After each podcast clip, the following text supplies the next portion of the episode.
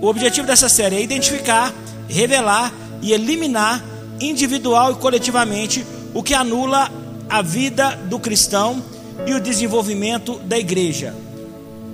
Exatamente isso. Vocês viram um vídeo aqui do Superman? Que ele era muito forte, ele conseguiu segurar um avião, ele conseguiu salvar aquelas pessoas, mas diante da kryptonita, ele caiu como um boneco de barro. Porque a kryptonita, na ficção, é aquilo que enfraquece o super-homem, é aquilo que deixa o super-homem vulnerável. Então, o tema da mensagem de hoje é o poder do um. Vamos dizer? O poder do um. Mais uma vez, o poder do um. Talvez o um na sua cabeça é muito pouco. O um na sua cabeça é muito pequeno. Talvez você fale: o que eu vou fazer com um? Eu vou te provar que na cabeça de Deus, o um é um milagre. Nas mãos de Deus, um é um milagre. Deus usou um homem para começar uma nação. O nome dele é Abraão. Quantos homens Deus usou? Deus usou um homem para libertar uma nação. O nome dele é Moisés. Quantos homens Deus usou? Deus usou uma mulher para livrar a nação de Israel. Qual é o nome dessa mulher? Esther. Ele usou só uma mulher. E ele usou um homem para salvar a humanidade. É Jesus. Ou seja, um na mão de Deus é um milagre. Agora, Deus não quer gerar uma consciência individualista em nós, mas uma consciência de unidade.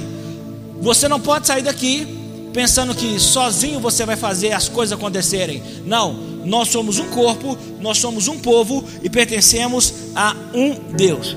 Então, com certeza você já ouviu falar do Superman, essa figura tão conhecida, tão antiga. Todo mundo já leu, já assistiu algum filme? Alguém já leu alguma historinha? Já viu algum filme? Deixa eu ver. Você sabe do que eu estou falando? Todo mundo já viu. Sabe, nós não vamos ao cinema para ver gente normal fazendo coisa normal. A gente não gosta de. A gente não vai para o cinema para ver filme de gente comum fazendo coisa comum. Nós vamos para o cinema para ver gente voando, raio laser saindo do olho, garra de adamante saindo da mão. Sabe por quê? Somos naturalmente atraídos pelo sobrenatural. Isso é poderoso. Somos naturalmente atraídos pelo sobrenatural. O sobrenatural nos atrai. O sobrenatural chama a nossa atenção. Tudo que não é natural nos atrai. É porque nós somos criaturas feitas a partir do sobrenatural. Então, entende isso aqui. Você já conhece a história do Superman? Já sabe, já assistiu filmes? Aí talvez você está pensando, ah, pastor, nós vamos passar um mês falando de uma história fictícia? É claro que não. Toda a história do, do, do, Superman é uma ficção, é uma criação. Nós vamos passar um mês falando sobre isso. De jeito nenhum. Mas do, dos paralelos que existem entre nós cristãos e o super-homem. Talvez você não saiba, mas o Superman, ele foi inspirado em Jesus Cristo. Aquela história de salvar o mundo. O nome dele é Kalel, filho de Deus. O pai dele é Jorel, Deus Pai. Talvez você não sabia, mas a história do Superman é inspirada no que Jesus Cristo fez na cruz. Então, a vida do cristão não é um monte de não pode. Eu sei que é o que parece no início da sua conversão. Mas a vida do cristão, ela não é um monte de não pode. Às vezes nós pensamos, mas ser crente não pode nada, não pode isso, não pode aquilo. E essa não é a proposta do Senhor. Uma vez eu estava num, eu era bem adolescente, e eu estava num culto em outra igreja, e o irmão lá estava pregando para jovem. E tudo que ele dizia, ó, jovem não pode isso, jovem não pode aquilo, videogame é do diabo, a Disney é do diabo, e tudo é do diabo. E, e, e quase que no final perguntei para ele: é que eu posso respirar? Porque eu não posso fazer nada. Não pode, não pode, não pode. Então, mas pensa comigo: e se dentro de cada um de nós houvesse um super-homem esperando, ou uma super-mulher, né? Esperando para se revelar para todo mundo. Imagina se dentro de nós tivesse algo tão poderoso que o mundo estivesse aguardando, porque a palavra de Deus é clara: a criação aguarda ansiosa pela manifestação dos filhos de Deus. Tem coisas que com certeza eu não queria ter que falar, eu não gostaria de falar, porque a gente prioriza tudo, mas Deus vem depois. Aí quando o pau quebra, aí o irmão chega, pastor, coloca nas suas orações Irmão, deixa eu te falar uma coisa. Talvez você esteja esperando um pastor político, porque o pastor político é legal. Ele não te desafia. O pastor político nunca fala nada que te ofende. O pastor político, ele fica só rindo, faz o trabalho dele e vai embora. Deixa eu te dizer uma coisa. Deus não quer te confortar. Deus quer te desafiar, porque não é no conforto que você cresce, é no desafio. Então, Atos 28 fala sobre alguns eventos sobrenaturais. A Bíblia diz que Paulo estava na ilha de Malta e ele estava jogando alguns gravetos para fazer a fogueira e de repente ele estendeu a mão e uma cobra picou a mão dele. As pessoas que estavam ali olharam para Paulo e disseram: Ah, esse cara é amaldiçoado. O barco dele afundou. Agora veio a cobra e picou a mão dele. Esse cara tá cheio de maldição, tá zicado. Só que depois de um tempo, eles esperando assim que Paulo já devia ter morrido, e Paulo não morreu. Porque o povo é assim: mete o pau e depois começa. Não, esse cara deve ser um Deus. Ah, esse deve ser um Deus. Porque a cobra picou, ele não morreu. Ele deve ser um super-homem. Talvez você pense assim: ah, pastor, mas o super-homem não é daqui, nós também não. Em Filipenses capítulo 3, verso 20, Paulo diz: A nossa pátria é no céu. Vamos dizer isso? A nossa pátria é no céu. Nós nascemos no reino de Deus e temos natureza divina. Grava isso, nós nascemos no reino de Deus e temos natureza divina. É por isso que somos adeptos dos milagres. É por isso que cantamos sobre os milagres. É por isso que oramos sobre os milagres. É por isso que cremos no improvável, porque a nossa natureza é divina. Se você é um crente comum, você não se converteu. Não existe crente comum, não existe crente normal. Não existe, você é um crente normal, você não se converteu. Não existe o evangelho padrão. Sabe, um pastor disse o seguinte: a pior coisa que pode acontecer a um pregador, ele se tornar civilizado. Porque um pregador civilizado, ele só quer agradar, ele só quer afagar o ego das pessoas. O super-homem não é deste mundo, um filho de Deus também não. Ele tem poderes sobrenaturais que os seres humanos normais não possuem. Nós somos sobrenaturalmente empoderados, de forma que as pessoas deste mundo não são. Ele luta contra o mal, nós também lutamos contra o mal. Ele protege e liberta os oprimidos pelos vilões, nós protegemos os fracos e libertamos os cativos. A força do super-homem vem do sol, a nossa força vem do sol da justiça. Há apenas uma coisa que pode acabar com esse superman tão poderoso. O que, que é? A kriptonita. Apenas uma coisa que pode acabar com ele. A, a Kryptonita não apenas neutralizava o seu poder, mas ela deixava ele mais fraco que um ser humano comum. Mas o que é a Kryptonita? Na ficção, a Kryptonita é uma pedra verde que quando é apresentada um cristal verde, enfim, ao Superman, ele fica mais fraco que um ser humano comum. Onde que eu quero chegar? Existem kryptonitas que estão sugando a nossa força Kryptonitas emocionais, kryptonitas espirituais, kryptonitas sentimentais, kryptonitas financeiras, que estão sugando casamentos, que estão sugando ministérios, que estão sugando chamados. Quantas pessoas eu já dei a chance até de pregar nesse altar e hoje não consegue fazer uma oração em casa, nem vir num culto de domingo. Por que, pastor? Kryptonita. Essa é uma das séries, pode parecer que era uma série para jovem, uma série para criança, é a série mais séria que eu já fiz e o que eu vou fazer esse ano aqui na igreja, essa série Kryptonita, porque ela vai direto aos nossos pontos de fraqueza. E tem pessoas aqui sendo sugadas emocionalmente. Você dorme cansado e acorda cansado. Você ora cansado e depois que você ora, você continua cansado. Você vem para a igreja ansioso e sai do culto ansioso.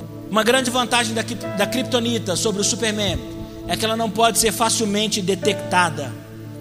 O Superman só percebe que a Kryptonita está ali quando ele cai por terra. Ele só percebia que alguma coisa estava errada quando começava a ficar esquisito, até menos forte que um homem comum à beira da morte. Da mesma maneira, grava isso, da mesma maneira, vamos ler? Da mesma maneira, o diabo é tão sutil, o mundo é tão sutil, que nós cristãos estamos perdendo a nossa identidade, nossa força, sem saber. O que é que está roubando a sua força? O que é que está roubando a sua fé? O que é que está tirando a sua energia?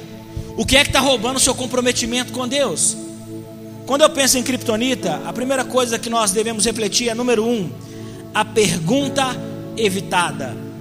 Como assim a pergunta evitada? Existem perguntas que nós gostaríamos de evitar, sempre que podemos evitamos, porque algumas perguntas elas revelam nossas fraquezas. Existe sempre algo na nossa vida que nós não gostamos de falar sobre, porque quando nós abrimos, é, desequilíbrios emocionais são expostos, desequilíbrios espirituais são expostos. Existe sempre algo que nós não gostamos de falar. Então, a, a, uma das criptonitas são perguntas que nós evitamos, assuntos que nós não gostamos de falar, porque revelam a nossa fraqueza. Existem áreas da nossa vida que são como criptonitas, traumas, medos, lembranças negativas, e Satanás sempre irá usar isso para nos enfraquecer. Agora, deixe-me fazer uma pergunta que geralmente nós evitamos.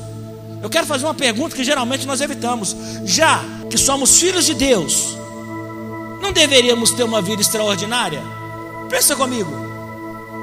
Já que somos filhos de Deus, nós não deveríamos ter uma igreja extraordinária, uma família extraordinária, uma vida extraordinária.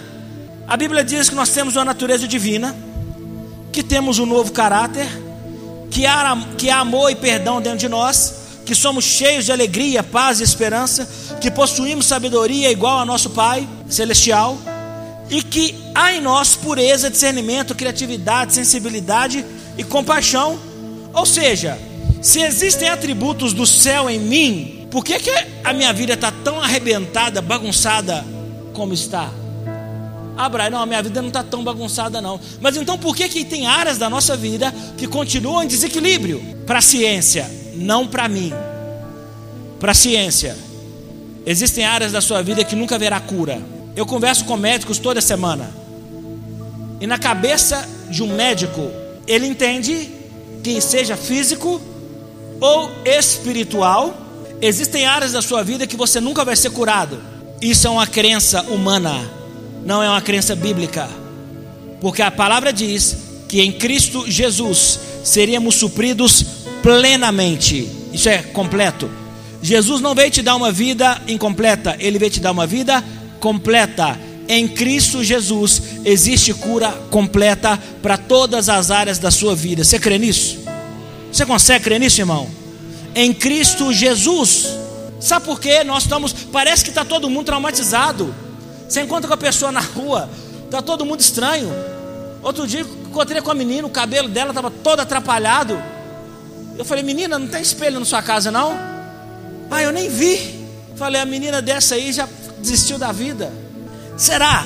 Algumas perguntas que nós evitamos. Será que podemos enxergar uma diferença significativa entre o povo de Deus e as pessoas do mundo? São perguntas que nós evitamos, mas hoje eu não vou evitar. Será que tem diferença entre o seu a sua construção emocional? Você que é crente, você que é servo de Deus, será que você tem os mesmos traumas de quem não serve a Deus e não conhece o Espírito Santo? Será que você é vítima da mesma ansiedade que o ímpio é acometido? Os seguidores de Jesus brilham no meio das trevas? Você ainda tem vergonha de falar de Jesus por medo das pessoas saberem que você é crente? Você ainda tem medo disso? Olha, nós vemos na igreja, em nós, caráter, integridade, moralidade, dramaticamente diferente do que o mundo oferece? Irmãos, a pergunta que nós evitamos é essa: nós somos diferentes do mundo ou somos iguais e só viemos na igreja? Eu estou impressionado. Sábado eu preguei, tinha 250 pessoas. Terça eu preguei, tinha cento e poucas pessoas. Na hora que eu chamei para orar, depois da pregação, terça eu nem ia chamar. Mas o pastor virou para mim e falou: pelo amor de Deus, chama. Eu falei, pastor, pode chamar? Ele falou, por favor, chama o pessoal na frente. Já veio menina assim, ó, já veio gente chorando, desabando, pensamento suicida, filhos de crentes, crentes, A quem nós estamos enganando? É sério. Deixa eu te falar sobre os super-homens da Bíblia. Atos 17, 6 diz o seguinte: Estes homens que têm causado alvoroço por todo o mundo, agora chegaram aqui. Aqui, aqui fala sobre lugar, o lugar é Tessalônica. Paulo chegou em Tessalônica e ele começou a anunciar Jesus, que Jesus era o Cristo. Quantos creem que Jesus é o Cristo aqui essa noite? Quantos creem que Jesus é o Filho de Deus? Quantos creem que Jesus é o Salvador? Quantos creem que Jesus perdoou os seus pecados? Quantos creem que Ele vai voltar? É porque nós somos igreja viva. Uma igreja viva crê num Deus vivo. Uma igreja viva adora um Deus vivo. Agora preste atenção nisso. Atos 4:33. Com grande poder os apóstolos continuavam a testemunhar da ressurreição do Senhor Jesus, e grandiosa graça estava sobre todos eles. Não havia pessoas necessitadas entre eles. Olha a condição sobrenatural e de provisão que essa igreja estava. Não havia pessoas necessitadas entre eles. Se é o mesmo Espírito Santo, se é o mesmo Deus, porque há tantos necessitados entre nós. Irmãos, as pessoas viam aqueles homens e aquelas mulheres como os super-homens daquela geração. Olha, os homens que sacudiram o mundo chegaram aqui. Os homens que estão bagunçando a terra chegaram aqui. Eu não estou disposto a viver o evangelho religioso. Eu não estou disposto a viver o evangelho cético. Eu não estou disposto a viver o evangelho mesquinho, o evangelho miserável. Eu só aceito viver o evangelho se for o evangelho de Cristo. Irmão, você não pode aceitar um outro evangelho, não. Alguns atos sobrenaturais da igreja de Atos. É estranho, mas atos sobrenaturais da igreja de Atos a sombra do apóstolo Pedro, em Atos 5,15, eliminava doenças. Quem entendeu o que eu falei? Eu disse que a sombra do apóstolo Pedro curava o quê? Os doentes. Você tem noção do que, é isso? Significa que se Pedro passasse lá no corredor onde minha mãe está internada, todo mundo ali seria curado. Porque a sombra de Pedro curava. Se isso não é um super-homem, os lenços de Paulo em Atos 19, 12 eram levados para colocar sobre os doentes. O lenço, eh, não pensa que é lenço de nariz, não, tá? Não é isso, não. Mas um talit, que ele, geralmente os homens usavam na cabeça ou aqui. Então, na hora de orar, eles colocavam sobre a cabeça. É, é, é esse lenço que provavelmente está falando. Então, as pessoas iam lá, quando Paulo dava uma bobeira, eles roubavam aquele, aquele lenço e colocavam sobre os doentes. E os doentes eram curados. Eu preciso que você creia mais no poder da sua oração. Satanás está abusando da sua falta de oração. Satanás está aproveitando da sua falta de coragem no nome sobrenatural e poderoso de Jesus. Sabe por que eu estou te dizendo isso, irmãos? Aqueles homens brilhavam como luz no meio das trevas. Em quase 30 anos, eles alcançaram o mundo todo com o Evangelho sem internet, sem televisão. Agora a gente tem que parar de dar desculpa. Ah, pastor, isso é isso é naquele tempo. Domingo passado a pastora Clanice pregou e ela testemunhou que Deus curou o tumor do ovário da filha dela. Dê glória a Deus por isso. Aí imagina se você chega e fala assim no seu trabalho: Olha, Deus curou uma menina, a filha da pastora, de um tumor. Irmãos, Deus está fazendo, mas nós não estamos percebendo.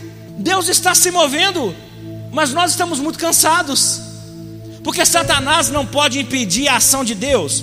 Vou repetir: Satanás não pode impedir a ação de Deus. Por isso, Deus vai continuar agindo na terra, nas igrejas, nos cultos, mas Ele pode tirar suas forças e você não tem capacidade de perceber isso a ponto de desfrutar. Todo mundo está cansado, todo mundo está desanimado. Uma pessoa está tão cansada que nem uma explicação ela consegue dar. 1 João 4,17. Porque nesse mundo somos como Ele. Vamos ler? Porque neste mundo somos como Ele. Ele quem? Jesus. Se Ele fazia milagres, diga: Eu vou fazer milagres. Se ele cria no sobrenatural de Deus, nós temos que crer no sobrenatural de Deus. Se ele orava, nós devemos orar. Se ele adorava, nós devemos adorar. Neste mundo real, João diz: nós somos como Ele. 2 Pedro 1,4 diz o seguinte: E por causa da Sua glória e excelência, Ele nos deu grandes e preciosas promessas. Estão sobre você grandes e preciosas promessas. Não se esqueça disso. Estão sobre a sua vida grandes e preciosas promessas. Estão sobre essa igreja grandes e preciosas promessas. São elas que permitem.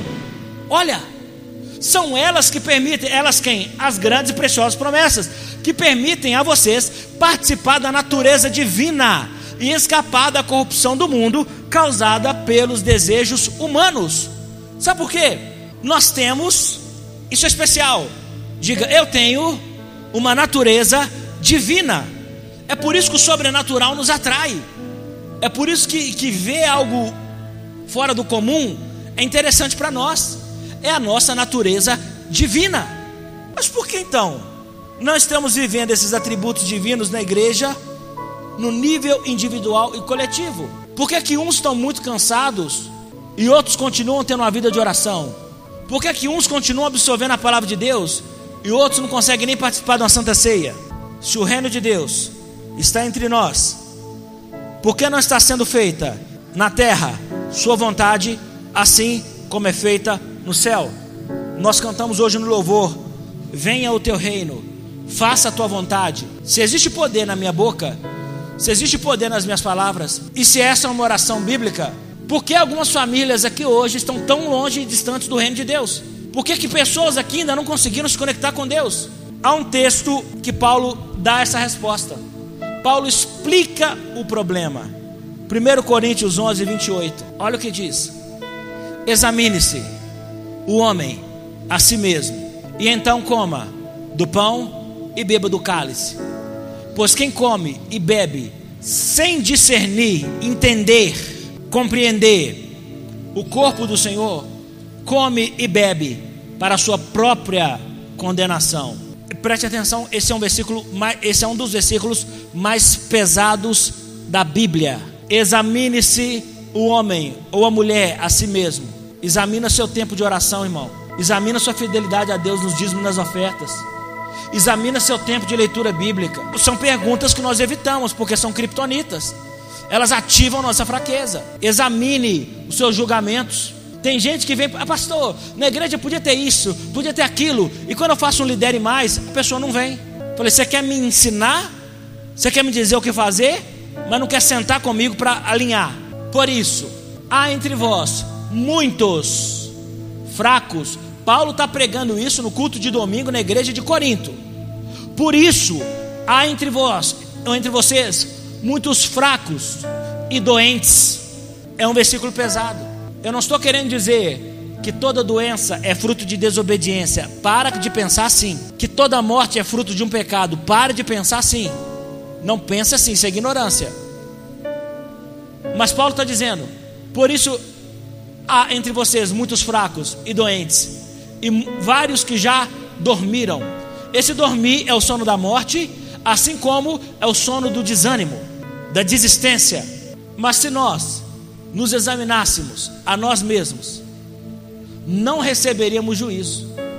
Quando, porém, somos julgados pelo Senhor, estamos sendo disciplinados para que não sejamos condenados com o mundo.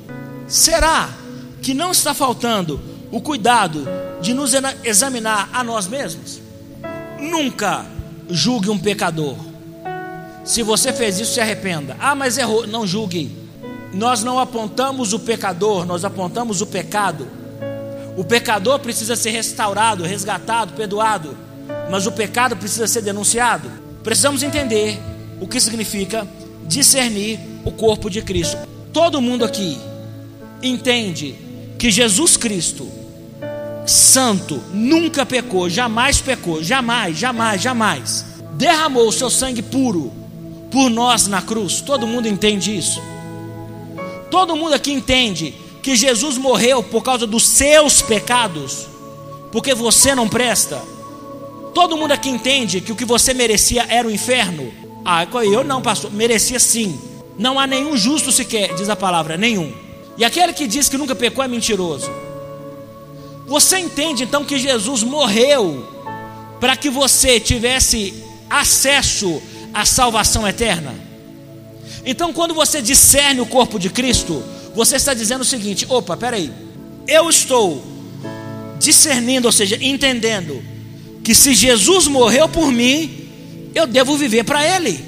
Eu estou entendendo que se Jesus derramou o seu sangue por mim, eu devo entregar os meus dias para Ele. Eu vou explicar de novo.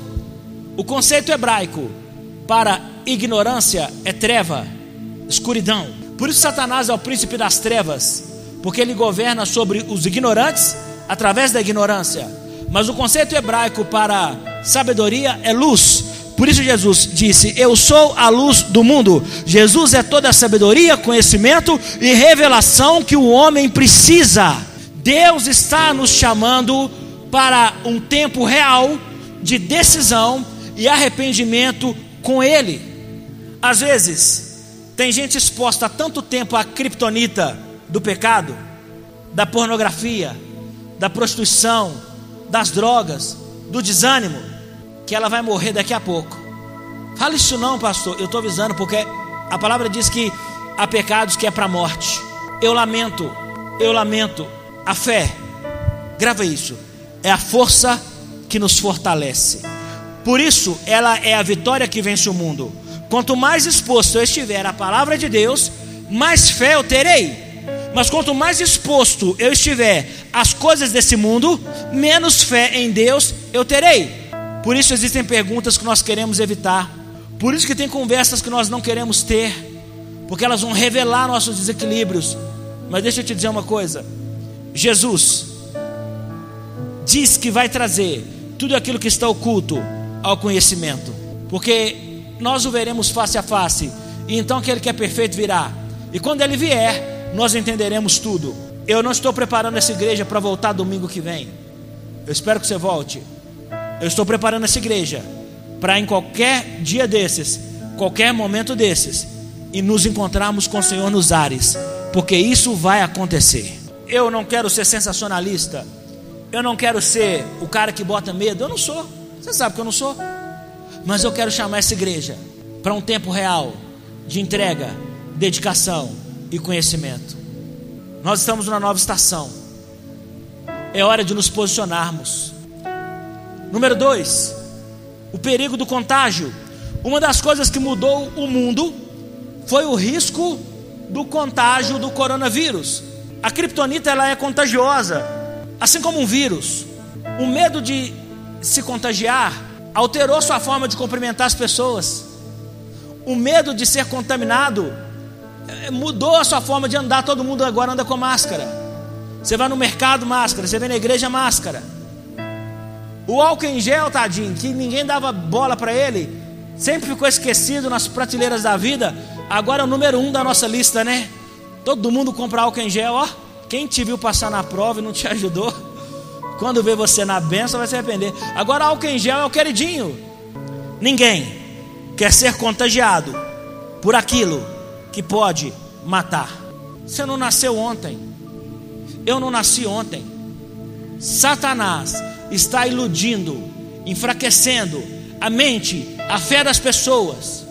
E Satanás tem sempre uma arma. Ele coloca a culpa na igreja e no pastor. A igreja que é ruim. A igreja que não presta. Sabe uma das coisas que a besta vai manifestar? Ela falará toda forma de blasfêmia contra Cristo e a sua igreja. Pastor é ruim, pastor não liga tratou mal, pregou para mim, e eu estou pregando para quem, gente? Se eu não pregar para você, eu vou pregar para quem? Com séculos de diferença, Davi e Tiago falaram sobre isso. Salmo 32 diz o seguinte: Enquanto escondi os meus pecados, o meu corpo definhava de tanto gemer. Enquanto escondi os meus pecados, o meu corpo o quê? Sabe o que é definhar? Ansiedade, medo, descontrole. Porque pessoas que ficam escondendo coisas estão sempre descontroladas, estão sempre ansiosas pois de dia e de noite a tua mão pesava sobre mim, minha força foi se esgotando, como em tempo de seca. Agora, séculos depois, Tiago escreveu o seguinte, capítulo 1, verso 14. Olha, a diferença entre Tiago e Davi é gigante. A tentação vem de nossos próprios desejos, que nos seduzem e nos arrastam. Esses desejos dão à luz o pecado. E quando o pecado se desenvolve plenamente, gera a morte. Não se deixem enganar, meus amados irmãos. Se você está vivendo em ignorância em alguma área da sua vida, você está em treva. Porque treva no hebraico é ignorância. Não basta ter informação, você precisa saber como usá-la. Conhecimento e sabedoria são coisas diferentes.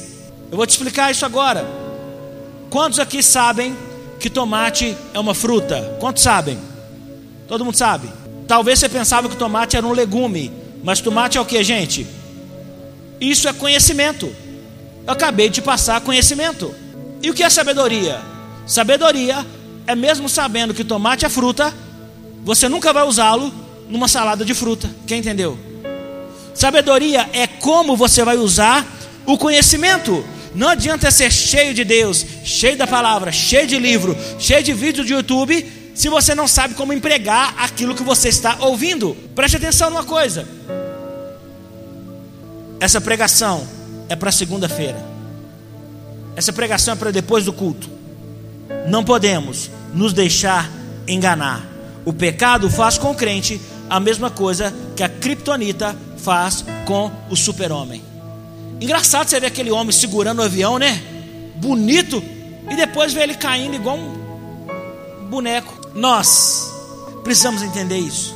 Tem pessoas que precisam de consolo, de amor, de apoio, porque estão numa luta e tem outras que precisam ser confrontadas, porque estão atravessando situações que já deveriam ter parado há muito tempo, mas não param porque se recusam a jogar a criptonita fora. Você vai continuar miserável enquanto ignorar a voz de Deus, enquanto usar a igreja como um meio de eu vou lá quando preciso, quando não preciso eu não vou. Pecados tratados com carinho te custarão caro. Leia isso por gentileza. Pecados mais uma vez. Só mais uma vez. Eu vou te dar exemplo de um contágio. O caso de Acã. A Bíblia diz que Moisés já tinha feito a parte dele e Josué estava caminhando com o povo rumo à terra prometida. Eles estavam a um passo de Canaã. Impressionante, porque o exército de Israel já havia atravessado o Jordão, o Jordão abriu um meio. Olha que coisa linda. E Deus então tinha dado uma ordem. Diga comigo: Deus deu uma ordem. Não quebre uma ordem que Deus deu. Não quebre uma ordem que Deus deu. Sabe o que significa Babilônia? Porta do céu. Mas se você perguntar para um hebreu, no hebraico, qual é o conceito de Babilônia, ele vai dizer lugar de confusão. Faz sentido? Nenhum. Mas é porque tem muita oportunidade parecendo porta de Deus, mas vai te levar para um tempo de confusão. Tem muita oportunidade parecendo que é porta de Deus, tem muita ligação, tem muito WhatsApp, tem muito convite, parecendo que é porta de Deus, mas vai te levar para um tempo de confusão. Deus deu uma ordem, não quebre as ordens que Deus deu. Podem te abandonar, podem te desmerecer, mas não quebre as ordens que Deus deu. Quando eu estabeleci uma visão para essa igreja, eu deixei claro, nem eu posso quebrar a visão.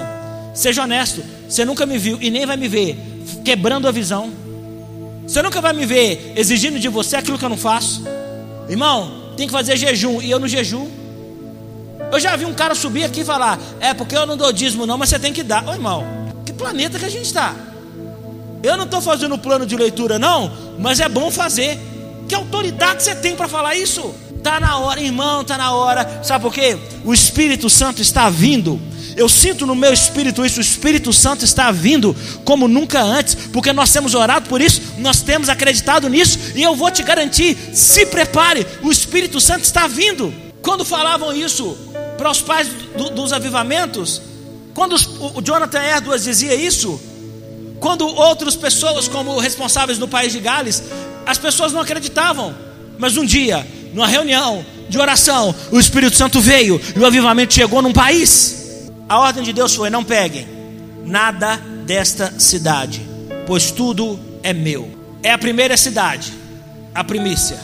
Não peguem nada como despojo ou recompensa. Deus estava deixando claro: o primeiro é meu, o primeiro não é da Copasa, o primeiro é de Deus.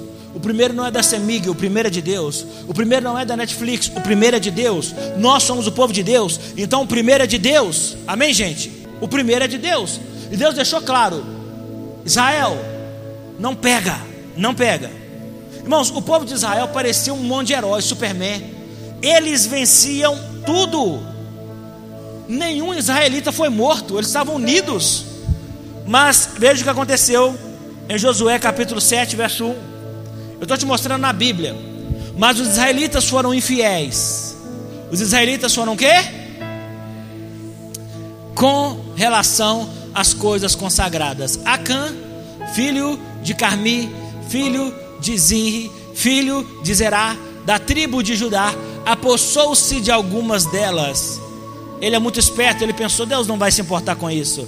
Então Deus não, Deus não vai ligar para isso. Eu vou fazer porque ah, Deus não deve ter falado sério. E sabe o que aconteceu?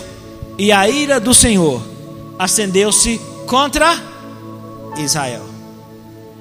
Esse texto está dizendo que Acã, um homem, foi infiel, mas a ira do Senhor se acendeu contra a nação. Preste atenção que isso é muito sério. Um homem foi infiel, mas a ira de Deus veio sobre todos. Podemos ser individualmente fiéis, mas como corpo seremos fracos. Sabe por quê? Acã pecou, mas a nação sofreu. Eu vou te dar um exemplo. Se alguém na sua casa, na sua família, enfrenta uma dificuldade, você vai ser afetado ou não? Sua notícia ruim vem sobre seu filho, você vai ser afetado ou não? É claro que vai, e o que Deus está querendo deixar claro é isso: existe um perigo naquilo que é contagiante, ou melhor, contagioso, porque o contagiante remete a coisas boas, mas o contagioso é letal, é perigoso, é tóxico. E Deus disse: não pega nada, porque é meu. O que, Deus ia fazer com aquilo? Eu não sei, mas era dele. Tem coisas que nós precisamos aprender, irmãos. Aquilo que é de Deus é de Deus. O domingo é do Senhor. O dízimo é do Senhor. A oferta é do Senhor. Quem está entendendo isso aqui, gente? Domingo é do Senhor. Por que, que nós estamos tomando até o domingo de Deus agora? Alguém pode perguntar, mas o que, que acontece com essa igreja? Se apenas parte da igreja ora, seremos fracos. Se apenas parte da igreja lê a Bíblia, seremos fracos. Se apenas parte da igreja dizime oferta, seremos fracos. Imagina se todo mundo tivesse numa célula. Sabe qual é o grande problema de um pastor? Não é demônio, não. Porque demônio cai no nome de Jesus. É gente que não quer cooperar, mas quer inventar um monte de coisa e não faz nada. Porque eles estavam juntos, eles eram um povo só. Eles eram o mesmo povo. Agora, preste atenção. Deus disse assim: ninguém vai resistir a vocês, mas em Josué 7, 4, 5, olha o que aconteceu. Olha que impressionante. Por isso, cerca de 3 mil homens atacaram a cidade. Mas os homens de Ai os puseram em fuga, chegando a matar 36 deles. Eles perseguiram os israelitas desde a porta da cidade até Sebarim e os feriram na descida. Diante disso, o povo desanimou-se completamente. Deus primeiro disse para Israel: Ninguém vai resistir a vocês. Yeah! Aí, uma cidadezinha dessa de nada, mata 36 homens e põe todo mundo para correr. Por quê? Porque uma criptonita enfraqueceu aquelas pessoas, a desobediência. Acã fingiu que não ia acontecer nada. Sabe, eu não posso ser um pastor, eu não posso ser um irmão em Cristo e viver minha vida como se eu não participasse de uma igreja. Você vai deixar de você vai deixar de desistir, porque tem pessoas aqui lutando com você. Você vai deixar de chutar o balde, porque tem uma igreja lutando com você. O corpo inteiro sofreu por causa da criptonite espiritual. Josué 7:10. O Senhor disse a Josué: Levante-se. Por que você está aí prostrado? Israel pecou. Violaram a aliança que eu lhes ordenei. Eles se apostaram de coisas consagradas, roubaram-nas, esconderam-nas e colocaram junto de seus bens por isso os israelitas não conseguem resistir aos inimigos, entendeu? Por que, que o povo está tão fraco? Não é porque a igreja é ruim, não é não. É porque nós estamos desobedecendo a Deus quando ninguém está vendo. É porque nós estamos dando tumé em Deus quando ninguém está vendo. foram deles, porque se tornaram merecedores da sua destruição. Não estarei mais com vocês, se não destruírem do meio de vocês o que foi consagrado à destruição. Deus está deixando claro: eu não vou abençoar um povo que não destrói aquilo que eu odeio. Eu não vou estar com uma família, com um casamento, com uma igreja que não para de trocar o domingo por outras coisas. Deus não vai abençoar você se você continua roubando aquilo que é dele. Irmãos, a criptonita está nos destruindo. A criptonita foi jogada fora. Israel tornou-se indestrutível e conquistou a terra de Canaã inteira. Sabe por quê? Josué agiu rápido. Quem fez a besteira? Foi lá, Acã. Pegou e devolveu tudo ao Senhor. Senhor, está corrigido, está consertado. É uma noite de conserto. Santa ceia, toda ceia é a noite de conserto. Toda ceia é noite de arrependimento. Por isso, irmãos, sabe, Paulo fala para a igreja de Corinto: livrem-se do fermento velho. A igreja de Corinto vivia um problema semelhante. Corinto sofria porque ninguém fazia nada a respeito. Na igreja de Corinto era normal o cara casar com a madrasta dele, ter relação sexual com a madrasta dele. Olha o nível, mas estava normal, estava no culto. Normal. Ó, aleluia. Porque a igreja de Corinto já estava achando normal. E o que Paulo fala é: livre-se do fermento. 1 Coríntios 5,6. Vocês não sabem que um pouco de fermento faz toda a massa ficar fermentada? Paulo está dizendo: tem coisas que não podem fazer parte da nossa cultura.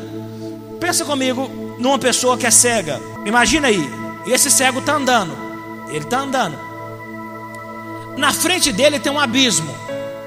E ele vai cair. E você está vendo ele cair. Quer dizer, você está vendo ele andar para cair. Aí você pensa, eu não vou avisar ele não, sabe por quê? Senão ele vai ficar chateado. Eu não vou avisar ela não, porque senão não vai, ela vai sair da igreja. Mas você sabe que ela vai cair naquele abismo. Porque a criptonita atrai pessoas cegas para um abismo. É por isso que o salmista disse, Jesus reproduziu: um abismo chama outro abismo, uma dívida vai chamar outra dívida, um problema vai chamar outro problema, uma depressão vai chamar outra depressão, uma violência vai chamar atos mais violentos, uma mentira vai chamar outra mentira. 1 Coríntios 5,9 diz: Olha a carta que Paulo faz para essa igreja. Quando lhes escrevi antes, diz que não deviam se associar com pessoas que se entregam à imoralidade sexual. Com isso, porém, não me referia a descrentes que vivem em moralidade sexual, ou são avarentos, ou exploram os outros, ou adoram ídolos. Vocês teriam de sair desse mundo para evitar pessoas desse tipo. O que eu queria dizer era que vocês não devem se associar a alguém que afirma ser irmão, mas vive em imoralidade sexual, ou é avarento, ou adora ídolos, ou insulta as pessoas, ou é bêbado, ou explora os outros, nem ao menos comam com gente assim. Olha que carta pesada para um pastor escrever para a igreja. É sério, a criptonita vai nos matar. Você sabe quais são as criptonitas que estão sugando as suas emoções? Você sabe quais são as criptonitas que estão sugando a sua fé? Terceiro e último, é hora da ação. Vamos dizer? É hora da ação. Diga com fé, é hora da ação. Eu não sei você, mas eu, eu acho que sim. Quando talvez você está achando assim estranho um pastor usar super-herói para pregar, mas sabe quem me ensinou isso? A Bíblia. No livro de Hebreus, você lê sobre os irmãos da fé ou sobre os heróis da fé? Está na Bíblia. E eu acredito que vocês são heróis da fé para esse tempo. E pela fé vocês vão vencer tudo aquilo que hoje está sobrepondo a vida de vocês, tudo aquilo que está vindo contra a fé de vocês. Eu creio que vocês vão vencer desafios emocionais, eu creio que vocês vão vencer desafios financeiros, desafios conjugais, porque vocês essa noite em Cristo Jesus são heróis da fé. Quando eu vejo um filme de super-herói, eu acredito que você também. A parte que a gente mais espera é a hora do que? Da ação. Quando é que ele vai, pá? Quando é que ele vai dar um soco no vilão? Quando é que ele vai soltar o raio do olho? Uma palavra profética de Deus para nós. É hora da ação, irmãos. Está na hora de entrar em ação. Você já viu um crente em ação? Nós temos aqui a casa de oração. E eu peço às vezes alguém para orar. Sempre eu peço. Quando você vê esses irmãos aqui orando, quando você vê um crente em ação, é impressionante. Deus quer ver você em ação, não só na teoria, mas na prática.